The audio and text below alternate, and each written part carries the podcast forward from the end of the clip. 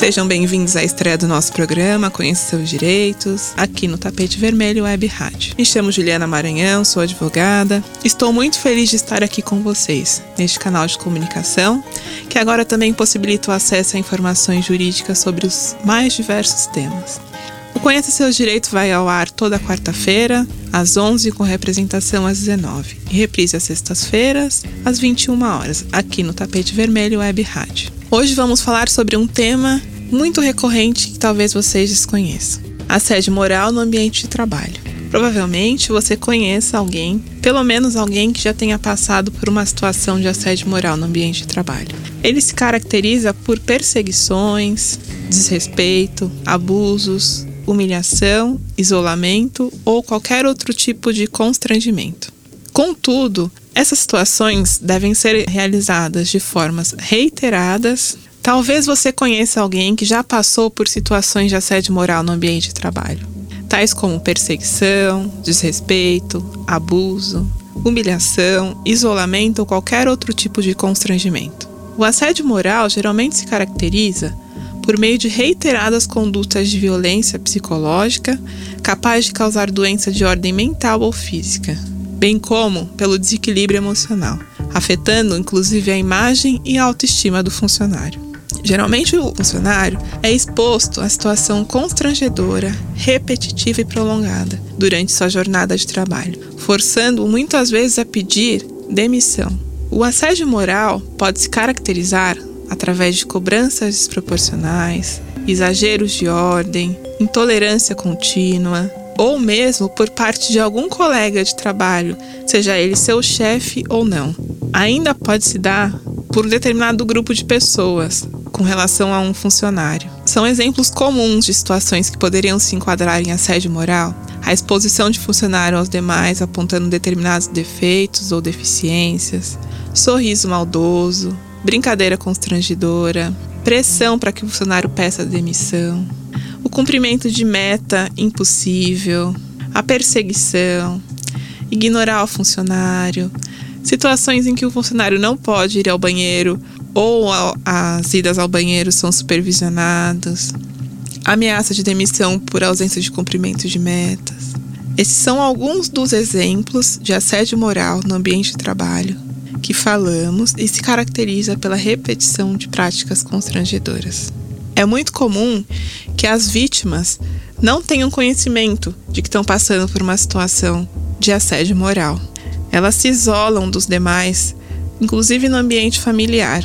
Esses são alguns exemplos de assédio moral no ambiente de trabalho que falamos que se caracteriza por repetição de prática constrangedora, causando ao funcionário transtornos físicos e psicológicos, podendo a vítima perder sua autoestima e o gosto do trabalho. Vale lembrar que situações isoladas onde não há repetição de comportamentos humilhantes ou constrangedores não ensejam o assédio moral. Porém, pode produzir um dano moral, a diferença entre o dano moral e o assédio moral é justamente a ausência de repetição, uma vez que a diferença entre o assédio moral e o dano moral é justamente a ausência de repetição. Enquanto no assédio moral a vítima passa por situações constrangedoras, humilhantes, repetidas vezes, para caracterizar o assédio moral se faz necessário apenas uma vez uma situação constrangedora. Vocês estão ouvindo Conheça Seus Direitos.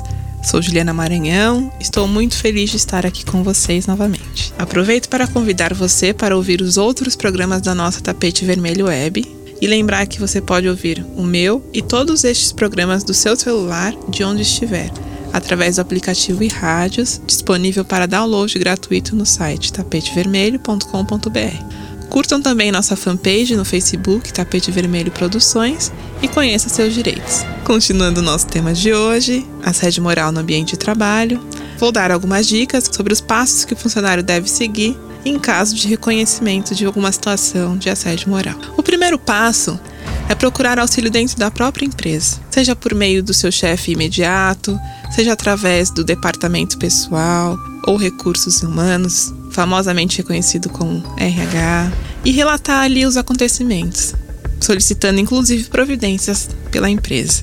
Esse tipo de comunicação pode ser realizada por escrito, verbalmente, Você também pode procurar a ajuda de um colega que sofreu ou que presenciou algum tipo de constrangimento ou humilhação no ambiente de trabalho. Evite nessas situações conversar com o agressor sozinho. Tenha sempre alguém próximo como sua testemunha, uma vez que o dano moral ou assédio moral é de difícil comprovação, sendo necessário que haja testemunhas ou qualquer outro tipo de comunicação eletrônica, seja por e-mail, telefonemas, mensagens, para que o dano seja configurado. Importante falar também os relatórios dos médicos e psicólogos que informam o estado físico ou psicológico do funcionário também servem como prova para demonstrar o dano efetivamente sofrido. Evite conversar com o agressor sozinho. Tenha sempre alguém próximo como sua testemunha. Caso não cesse a situação ou nenhuma providência esteja tomada, é possível funcionar por meio de ação denominada rescisão indireta do contrato de trabalho, que é uma ação que o empregado entra em face do empregador na Justiça do Trabalho requerendo o desligamento, sem contudo tenha que abrir mão de direitos como FGTS, seguro-desemprego e as demais verbas características de uma dispensa sem justa causa. Além da ação rescisória, também é possível pleitear uma indenização pelo dano moral efetivamente sofrido. Mas aí você pergunta: como vou conseguir provar assédio moral? A prova do dano pode se dar por meio de testemunha que presenciou o fato, por comunicação eletrônica, Pode ser por e-mail, telefonemas, mensagens, por relatórios de médicos e psicólogos que informam o estado físico ou psíquico do funcionário, ou qualquer outro meio que possa demonstrar o dano experimentado. Lembrando que nestes casos, comprovado o assédio moral, o empregador responde pela conduta de seus funcionários. Então, independente dele saber ou não do constrangimento, seja por seu chefe, seja por um colega de trabalho, ele vai responder da mesma forma.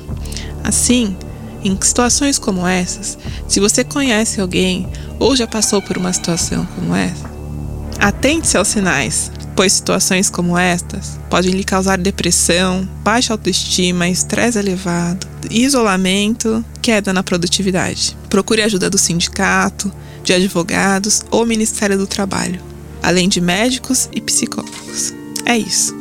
Você pode mandar mensagens através do e-mail contato@tapetevermelho.com.br, sugerindo temas para os próximos programas, fazendo perguntas, pedindo músicas, porque aqui o tapete vermelho é para você.